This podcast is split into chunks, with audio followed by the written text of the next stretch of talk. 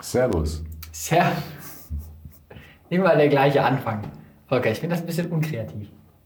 Ähm, soll ich sagen, hi? Sagst du eigentlich zu jedem Servus, den du begegnest? Nee. Also gestern war eine ganze Gruppe von Ordensleuten da, zu denen habe ich gesagt, grüß Gott. Ah, Grüß schön. Gott. Gibt es ja nicht diesen Witz irgendwie, mit, wo so zwei Leute im Aufzug Ja, ja, sind? grüß der eine sagt Grüß Gott und der andere sagt, ja, so weit nach oben war ich jetzt auch nicht. Oder was mir natürlich auch sehr gut gefällt zum Thema Latein, Salve. oh, was heißt das nochmal? Salve hat zu tun mit Salus, also mit dem Wort, das leider im Deutsch kontaminiert ist, mit dem Wort Heil. Ja? Also im Sinne von, möge es dir gut gehen, Salve. Sehr Oder was schön, man das Salve bestimmt auch, was man auch verwenden kann, ist Ora et labora. Ich weiß ja nicht mehr, was das heißt gerade. Habe ich ja vergessen. Irgendwas mit Arbeit, oder? Ja, und das passt eigentlich sehr gut zu dem Thema, Das wir uns ausgesucht haben. das wir uns ausgesucht haben. was heißt denn jetzt? Ora et labora heißt bete und arbeite. Hm. Das heißt, pfleg die Beziehung zu Gott, aber tu auch was. Die Leute denken ja, du arbeitest nur sonntags und sonst hast du frei. Was machst du denn eigentlich die ganze Zeit? Ich bereite mich auf den Sonntag vor. Also, Sechs Tage Predigtvorbereitung. das sagen die Lehrer auch, was sie in den Sommerferien machen. Ja, ja. Aber äh, so ganz verkehrt ist es nicht, weil ähm, ich schon versuche, so im Laufe einer Woche zu schauen, ähm, also wie spricht das Wort Gottes und das, was ich am Sonntag predigen will, wie spricht es so hinein in die Realität, wie ich es so erlebe? Ne? Habe ich das Gespräch oder die Begegnung? Und denk, also von daher stimmt es schon. Also Da ziehst du dann die- manchmal auch was raus für eine Predigt. Ja, zumindest indirekt. Ne? Und sagt, als ich am letzten Dienstag mit Frau Müller-Meisenbach sprach und so, Genau. Und, hat so, mir, und in der Beichte hat Genau. mir der der das erzählt. Und das wollte ich jetzt mal so mit euch teilen. und zwar, ich nenne nur die Initialien. Aha, genau. Aber die Person ist hier, ich nenne nur die Initialien. Sie sitzt etwa in diesem Bereich. Genau, und so. Naja, ich glaube, da wäre ähm, die Kirche relativ schnell leer, wenn ich das mache. Und es würde einfach niemand mehr zum Beichten kommen. genau. Auch da hätte ich mehr Zeit. Aber eigentlich ist es schon so, dass, ähm, dass die ganze Woche eine Vorbereitung sein sollte auf den Sonntag. Oder umgekehrt, vielleicht sogar noch besser, der Sonntag eigentlich. Vorbereitung auf die Woche. So ist es. Oder die äh, ausstrahlen soll auf die Woche. Ein Also, Start in die Woche. genau. Also die Idee, äh, die Gott für den Menschen hat, ist tatsächlich, dass er ruht in ihm. Also die ganze Woche. Das ganze Leben soll eigentlich ein Schabbat sein. Also Himmel ist immer Schabbat. Ja, aber also in unserer Welt funktioniert das ja praktisch In nicht. unserer Welt funktioniert das nicht so. Aber, es soll, aber ich soll den Schabbat, also jetzt bei uns den Sonntag, so feiern, dass es eben die ganzen anderen sechs Tage, ja genau, sechs Tage durchzieht. Das, also die so. Ruhe des Sonntags. Deswegen haben die Christen, ich weiß nicht, ob es deswegen ist, aber es ist zumindest eine der guten Konsequenzen, dass es der erste Tag der Woche ist und nicht mehr der siebte, wie bei den Juden. Dass wir beginnen mit dem Sonntag. Ich finde das echt auch ein Zeichen. Ja? Wir fangen damit an, weil das der Startpunkt ist. Und das soll im Grunde sich auswirken auf die ganzen Arbeitstage. Wie kommt es überhaupt, dass der Sonntag der erste Tag ist? Weil ähm, in der Bibel, also im Alten Testament, wo die Schöpfungsgeschichte erzählt wird, da ist doch der Ruhetag nicht der letzte Tag dann, oder? Genau.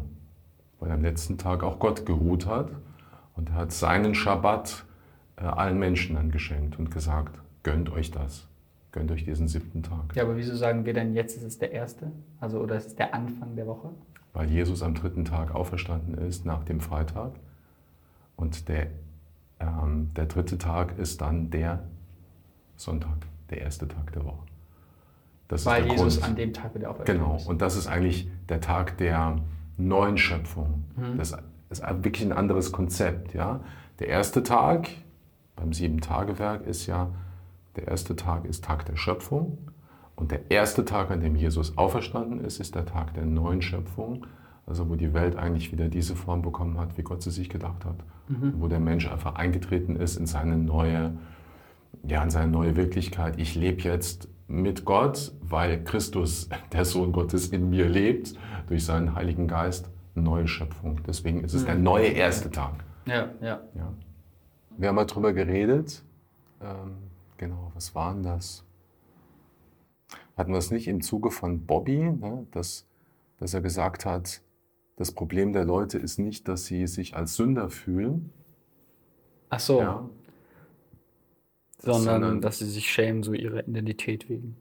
ja, dass sie sich Beispiel. schämen, zum Beispiel, dass sie schämen oder dass sie einfach eine, eine große Sehnsucht haben, ja, angenommen zu werden, akzeptiert zu werden, so zu sein, wie sie sind und so Annahme zu finden. Mhm. Dass es gar nicht das Problem ist von, ich habe Mist gebaut und wo ist mein Retter, wo ist mein Erlöser? Mhm.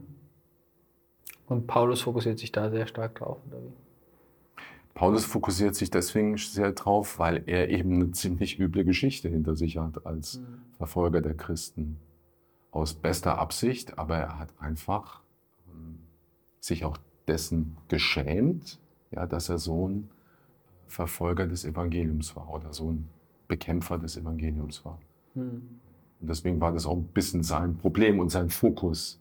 Mhm. Ja, also wer, und, und ganz ähnlich ist es bei Luther, dessen Hauptfrage ja war, wie bekomme ich einen gnädigen Gott? Und deswegen konnte er so gut bei Paulus andocken. Ja, also Mhm. Luther hatte auch ein ganz starkes Bewusstsein seiner eigenen Sündhaftigkeit. Ja, Es war ein unglaublich selbstkritischer Mann, er war ein Hitzkopf in vielem, aber auch jemand, der gesehen hat, ähm, ja, ich brauche einen gnädigen Gott und wie finde ich den? Und dann hat er eben bei Paulus und vor allem bei seinem Römerbrief und Galaterbrief gut andocken können, dass ich, wenn ich mich Jesus anvertraue, wenn ich an ihn glaube, dass das mich rettet, ja, Mhm. dass der Glaube allein rettet und nicht das Tun von guten Werken, indem ich da tausend Gebete spreche und äh, 135 Mal hintereinander eine Messe besuche und äh, äh, ähm, Geld spende und so weiter. Also das kann mich nicht retten Mhm. Oder das kann mich vor Gott nicht gerecht machen, ja, sondern nur wenn ich mich Jesus anvertraue und er mich an der Hand nimmt, ich sage es mal mit meinen Worten, und er mich an der Hand nimmt äh, und, und, mit dem, und mich in den Himmel mit einführt. ja. Das war Paulus, aber das war eben auch Martin Luther. Und ich meine, die Frage haben heute auch noch Menschen. Mhm. So. Kennst du die Alpha-Kurse? ja. Das finde ich immer so spannend, weil die ja ganz gerne äh, auch Leute da so als, als, als Beispiele nehmen, äh, die Verbrechen begangen haben, die im Gefängnis sind. Sehr krasse Story hatten. Genau, ganz krasse Stories, wirklich absolut. Und die dann Jesus begegnet sind und merken, dass meine Vergangenheit ja vor Gott nicht mehr zählt, sondern dass er mir Zukunft eröffnet, weil Jesus meine Schuld vergeben hat. Mhm. Genau, und da ist mir so klar geworden. Das ist jetzt für manche, die dann Alpha-Kurs sich anschauen äh, und jetzt so aus gut behüteten Familien kommen und die nicht jetzt absolut den Riesenmist in ihrem Leben gebaut haben, die sind beeindruckt durch diese krassen Bekehrungsgeschichten schon, aber sie sagen, eigentlich ist es nicht mein Leben. Ja. Oder ich weiß nicht, ob es also mein Leben ist es auch nicht. Ich habe natürlich auch äh, Dinge falsch gemacht, ja, aber ich gehe, gehe regelmäßig zur Beichte, ich lege das vor Gott hin und so, aber ich glaube, dass ich jetzt nicht eine totale, äh, wie soll ich sagen, so eine totale Bekehrung durchgemacht habe. bisschen Ja. die Story von diesem vom verlorenen Sohn, Genau. den zwei Brüdern. Ja. Der eine so komplett abhaut und dann halt aber auch diese 180-Grad-Wende macht. Und der andere die ganze Zeit da ist, aber ähm, halt aus dem Grund auch manche Sachen vielleicht nicht auf die gleiche Art und Weise erstmal versteht. Genau, der Ältere, der gehört irgendwie dazu zur Familie, der ist dabei geblieben, der hat sich nie aus der Gemeinschaft mit dem Vater entfernt. Das ist ein guter Christ, ja, oder eine, eine gute Katholikin oder was weiß ich, die sich nicht identifizieren mit dem verlorenen Sohn, sondern eher mit diesem daheimgebliebenen Sohn. Aber was ist die Sehnsucht des daheimgebliebenen Sohns? Ja, die Frage ist, glaube ich, ob der überhaupt verstanden hat, dass er angenommen ist, so Ja. wie er ist. Ja. Also ich glaube, der verlorene Sohn versteht halt dadurch, dass er abgehauen ist, Ja, wie sehr, also wie egal es ist, was er getan hat. Äh, Im Endeffekt, dadurch, dass Jesus, also nicht egal im Sinne von, ach schon, aber so, ähm, dass Jesus es halt vergeben hat. Und ähm, das wird ihm viel deutlicher dadurch, dass er so viel falsch gemacht hat. Und dem anderen ähm, ist es vielleicht gar nicht so klar, dass seine Taten ähm, am Ende nicht seine Identität ausmachen, weil äh, es viel einfacher ist, sage ich mal, das trotzdem zu verknüpfen, weil er ja weiß, er hat ja eigentlich ziemlich viel so richtig gemacht. So. Ähm, und das, also man merkt ja auch so ein bisschen, dass dieser daheimgebliebene Sohn seine Identität in Bezug auf seinen Vater gar nicht verstanden hat, weil er mhm. zum Beispiel nicht versteht, dass eigentlich alles, was dem Vater gehört, ihm auch gehört. Ja. Sondern dass er eifersüchtig ist auf diesen verlorenen Sohn, weil er nicht versteht, er ist schon immer Kind Gottes und er hat sowieso das alles schon geschenkt bekommen. Ja. Ähm, und trotzdem hat er sozusagen noch Angst, dass er es sich verdienen muss irgendwie. Und ist dann auch irgendwie so ein bisschen enttäuscht davon, dass er, weil er merkt, dass es nichts bringt. Also, weil er merkt, er kann sich es eigentlich nicht verdienen, so, weil der andere bekommt es ja auch einfach so. Wie er auch, ja. Ich finde es richtig gut, was du gerade gesagt hast. Ne? Also nein, echt, weil der ältere Sohn, was ist seine Identität? Ja? Ich bin nicht das, was ich tue. Ne? Und er hat sich ja abgerödelt für seinen Papa, um ihm zu gefallen und war nicht in dem Bewusstsein oder in dem Glauben drin, dass der Vater einfach Freude hat an mir, weil ich sein Sohn bin. Ja? Er wollte sich das verdienen. Mhm. Und seine Sehnsucht war es, irgendwie von ihm das zu hören oder Anerkennung zu bekommen ja, und so weiter. Und hat nicht gemerkt, dass er in dieser, in dieser Anerkennung hier schon drin ist. Ja. ja. Dass er den Ring eigentlich schon hat am Finger und dass er dieses kostbare Gewand trägt, dass der andere nochmal neu bekommt. Er hat es schon. Und das hatte wiederum auch Paulus wirklich gut verstanden. Ich kann mir den Himmel nicht verdienen, sondern mhm. es ist einfach sein Geschenk. Und äh, ich trete ein in diese neue Identität, wenn ich mir bewusst bin, wow, durch Jesus Christus bin ich Kind Gottes und der Heilige Geist, der Geist Jesu Christi lebt in mir und darum stehe ich vor Gott gut da. Aber dann handle ich auch entsprechend. Ja. Und das ist, gehört ja auch zu diesen großen mh, mm, Streitpunkten auch in der Geschichte der Kirche immer wieder. Ja, der Mensch wird nicht gerecht durch gute Werke, aber ähm, die guten Werke, die ich tue, sind, sind eine Konsequenz dessen, wer ich eigentlich bin. Ja. ja.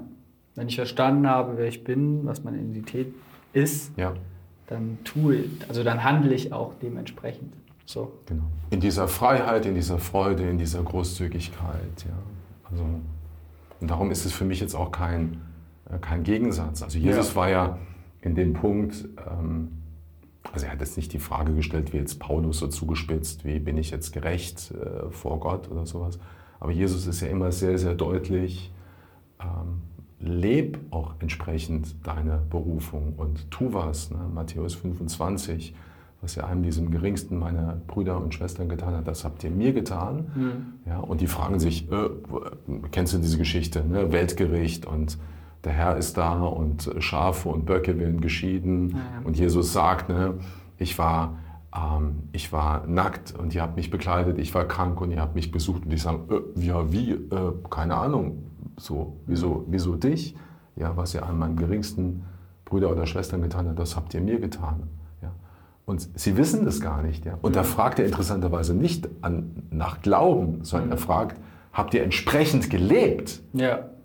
ja. Also Jesus wird am Ende richten, und das ist ja auch das Erschreckende, er wird richten nach dem Tun. Und das ist ja auch dann wiederum die Hoffnung für diejenigen, finde ich, die ähm, die keine Chance hatten, Jesus kennenzulernen mhm. Oder Jesus richtig kennenzulernen, weil es manchmal die Schuld auch der Christen ist, weil wir Jesus mehr verstellen, als dass wir ihn offenbaren. Aber das ist deren Chance, weil Jesus dann am Ende doch danach schaut, äh, wart ihr für eure Nächsten da, habt ihr einen Blick gehabt für Leute in Not. Und das habt ihr dann mir getan. Und deswegen kommt in mein Reich. Wir hatten auch, glaube ich, mal irgendwann, ging es auch darum, so dieser Stress, ich muss möglichst viele Leute dazu bringen, dass ihr Leben Jesus schenken, Jesus übergeben. Mhm. Also das kann ja auch, das kann ja auch zu einem Leistungsdenken führen. Ja. ja? So möglichst viele, Papa, weil sonst sind sie nicht gerettet, ja? ja. sonst äh, haben sie keine Chance, in den Himmel zu kommen. Klar, sagt Jesus, geht hinaus in die ganze Welt, macht alle Menschen zu meinen Jüngern. Ähm, alle Menschen, versucht es. Aber das kann auch zu einem Werk werden, wo ich mich dann so stresse, und nicht mehr glaube, dass Jesus dann Wege findet, ähm, die auch zu sich in, seine, in sein Reich zu rufen. Ich kann immer so in zwei Extreme fahren. Ja. Ich kann auf der einen Seite so denken, ähm, ich muss mir das alles selber verdienen und ich kann irgendwie gut genug sein, ja. äh, um in den Himmel zu kommen. Und auf der anderen Seite kann ich denken, äh, ich habe Jesus angenommen, jetzt muss ich auch nichts mehr machen. So. Und auch wenn das erstmal so die Basis ist, so diese Identität und es absolut auch nicht irgendwie um Zahlen geht oder was Bestimmtes zu erreichen, weil ich diesen Perfektionsstatus kann ich ja sowieso nicht erreichen. Also so, dass ich am Ende alles richtig mache, das wird ja nicht funktionieren. Also wenn Gott fair richten würde, mehr oder weniger, dann würden wir ja trotzdem alle zu kurz fallen. Ähm, aber daran, dass ich Gutes tue, erkennt man ja eigentlich auch, dass ich verstanden habe, in welcher Identität ich lebe. Ja. Einfach weil ich verstanden habe, wie sehr Jesus mich liebt und Mhm. ich deswegen auch was zurückgeben möchte aus der Freiheit heraus. Genauso wie wenn ich meinem Partner auch was Gutes tun möchte, wenn ich weiß, dass mein Partner mich liebt und dass ich meinen Partner liebe, dann hinterfrage ich jetzt auch nicht, ja, und wie viel muss ich jetzt machen? Äh, Oder reicht das jetzt schon? Oder ich kann ihn mich nicht einfach so lieben? Ja. Ähm, Das ist ja so selbstverständlich für uns. Und da fällt mir jetzt gerade ein, dass da auch diese Idee der verschiedenen Sprachen der Liebe auch ganz gut dazu passt. Also ähm, es reicht dann auch nicht zu sagen, ich liebe dich, ja, so, das ist toll, wenn ich das sage und wenn, wenn mein Partner, meine Partnerin das auch hört, ich liebe dich, sondern wie wird das jetzt konkret, indem ich Zeit schenke, indem ich zärtlich bin, indem ich, ähm, indem ich Geschenk mache, indem ich hilfsbereit bin und so. Also diese verschiedenen Sprachen ähm, einfach durchbuchstabiere ja, und ähm, sie praktiziere. Das ist halt auch leer. Ohne, Ja. ohne Taten ist eine Beziehung oder eine Freundschaft einfach leer. Mhm. Man hat keinen Inhalt. Natürlich ist das nicht das Wichtige. Niemand wird eine Freundschaft im Normalfall darüber definieren oder sagt, das, was meine Freundschaft mit der Person ausmacht, ist, dass sie das und das für mich tut und ich das und das für sie tue. Aber trotzdem, wenn ich das nicht habe, Mhm. dann was, was füllt dann diese Freundschaft oder diese Beziehung? Ja? Jakobus sagt in seinem Brief, der Glaube ist tot, wenn er nicht Werke vorzuweisen hat. Das ist genau das. Aber die Werke sind auch tot und leer, wenn sie nicht Ausdruck von Glaube sind. Dann, sondern dann wenn ich sie nur tue. Das ist ja das, was Paulus dann wieder Genau. sagt, mit dem, egal was ich mache, wenn Liebe nicht dabei ist, mehr oder weniger, ich weiß nicht ganz genau, wie er das sagt, anders, aber sagst es mindestens genauso schön. nee, dann, dann ist es im Endeffekt wertlos. Mhm. Weil ich es halt tue aus einem Pflichtbewusstsein. Genau. Ja. Und nicht aus Liebe und nicht Bezie also, es, also eigentlich geht es immer um Beziehung. Ja. Äh, Werke, ich tue etwas, weil meine Beziehung etwas liegt und, äh, und auch mein, mein Glaube, mein Vertrauen ist Ausdruck, von, ist Ausdruck von einer Beziehung, die ich habe und die ich immer weiter vertiefen möchte. Ja? Es reicht auch nicht zu sagen, also ich bin getauft, ja, oder ich habe irgendwann mein Leben Jesus übergeben und das war's dann. Das reicht ja auch nicht Ja. sondern das muss immer wieder geschehen, jeden Tag. Oder zumindest in, in gewissen Abständen, wenn ich mir dessen bewusst bin.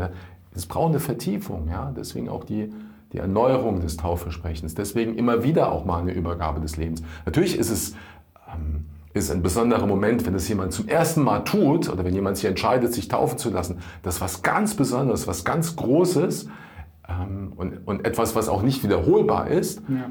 Aber es muss immer wieder sich dann auch verwirklichen in täglichen äh, Akten des Vertrauens auf Jesus. Jesus, ich vertraue auf dich. Ne? So, das ist auch ein Gebet, das ich immer wieder auch gerne spreche. Einfach nur, Jesus, ich vertraue auf dich. Immer mal wieder. Jesus, ich vertraue auf dich. Ja? Aber jetzt auch nicht zu sagen, ich vertraue auf dich, sondern, und das reicht, sondern wie wird es jetzt konkret? Weißt du eigentlich, woher das kommt, Ora et Labora? Nee.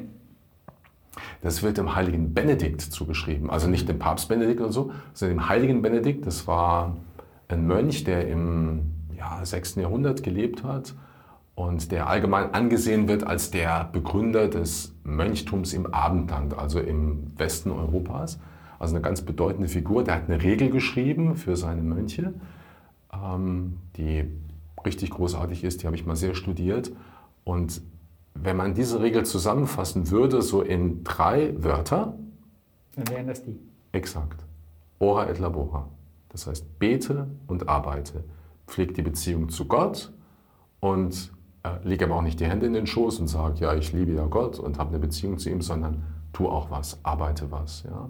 Und deswegen waren ja die Benediktiner auch die großen äh, Kultivierer, äh, die, immer wenn die irgendwo hinkamen, haben die erstmal Wälder gerodet mhm. und haben äh, Äcker äh, äh, angelegt und haben äh, Schulen gegründet. Also die haben echt sich auch engagiert. nicht nur, dass sie selber was davon hatten, von der Nahrung, den sie anbauen, sondern die haben den Leuten auch geistige Nahrung gegeben. Mhm. Aber zugleich war klar, ähm, dem Gottesdienst soll nichts vorgezogen werden, haben siebenmal am Tag sich versammelt, um zu beten, haben die Beziehung zu Gott gepflegt, aber haben das einfach gut miteinander kombiniert. Ja. Glaube und Werke, und da sind die echt vorbildlich bis heute. Ora et labora. Und darum sage ich heute nicht, macht's gut, viel Segen, sondern ich sage Ora et labora. Servus.